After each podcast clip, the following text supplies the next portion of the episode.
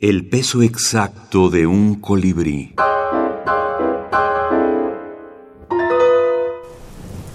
Mario Lebrero. 11. Al retirarse de la reunión, en esa noche copiosa de lluvia, el señor A. Hernández se lleva por error, o por considerarlo tal vez más ventajoso, el paraguas del señor Bernández en lugar del propio.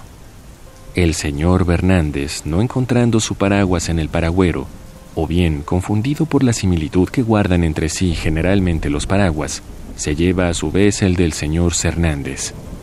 Cernández se lleva el de Hernández y este el de Hernández, mientras que Hernández se lleva el de Fernández.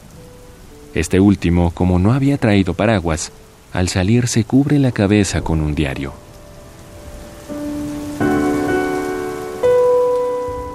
Mario Lebrero. Cuentos completos. Literatura Random House. Ciudad Autónoma de Buenos Aires, 2019.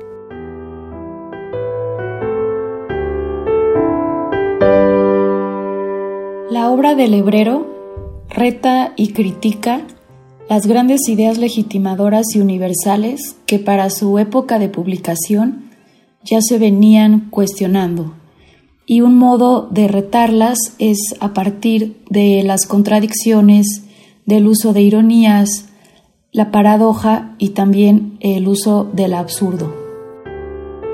Doctora Laura Elisa Vizcaíno, académica y escritora.